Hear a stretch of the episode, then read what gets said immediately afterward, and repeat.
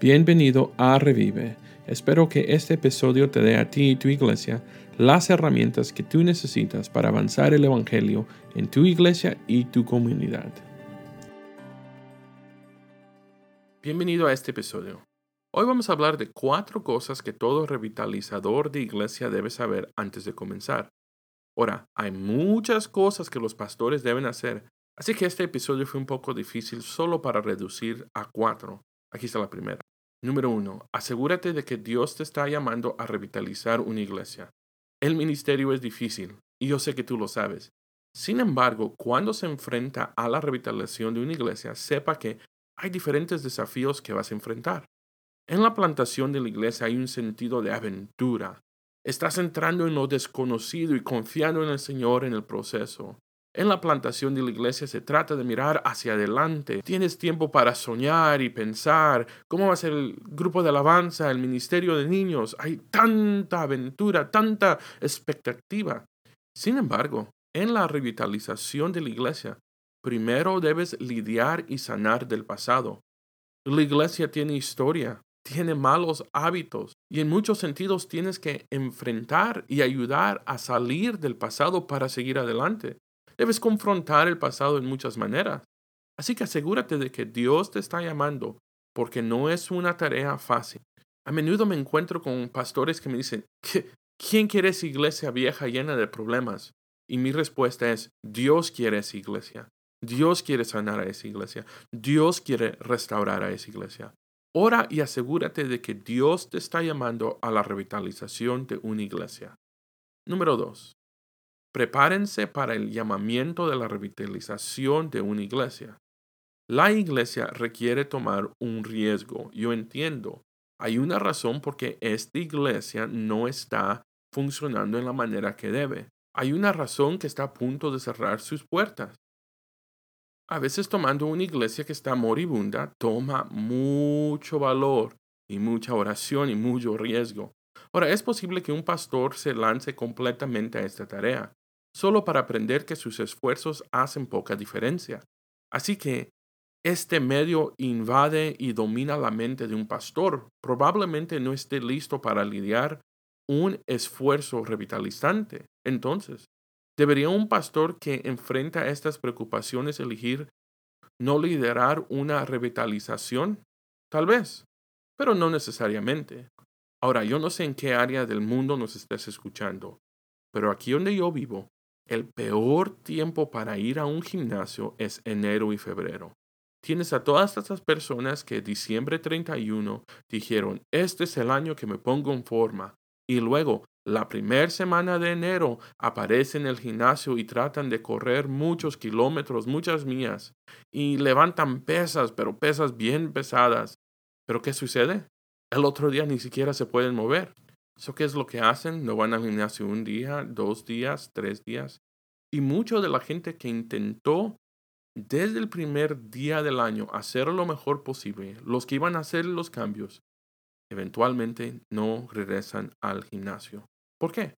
Es que no se prepararon, no prepararon sus cuerpos para la meta. Tal vez hubieran buscado unos videos en YouTube para ver cómo empezar, hablar con un coach o tal vez hablar con un entrenador o tal vez debían mirado ejercicios, pero la mayoría no lo hacen, no prepara, simplemente saltan directamente.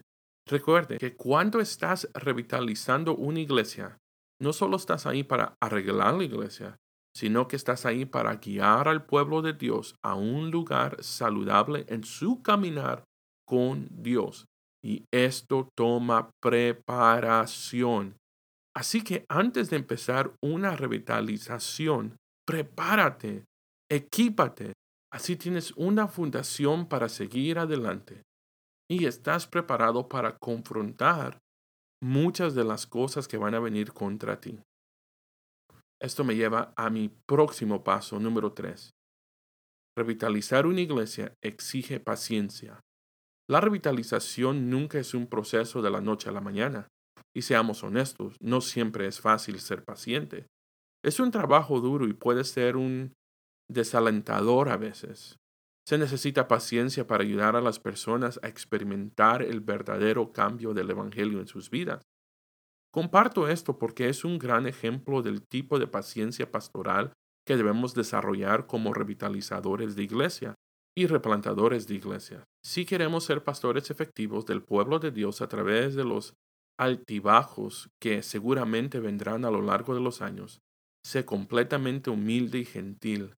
Sean pacientes y soportados unos a otros en amor, es lo que enseña Efesios capítulo 4, verso 2. A través de los años he visto muy buenos pastores no terminar su tarea en la revitalización de una iglesia simplemente porque no fueron pacientes.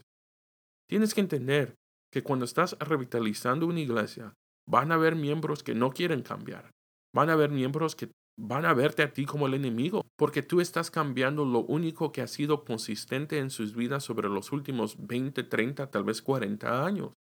El cambio es difícil y pastor, líder, te estoy diciendo, tienes que ser paciente mientras tú guías a tu ministerio, a tu rebaño, a un lugar saludable en el proceso de la revitalización.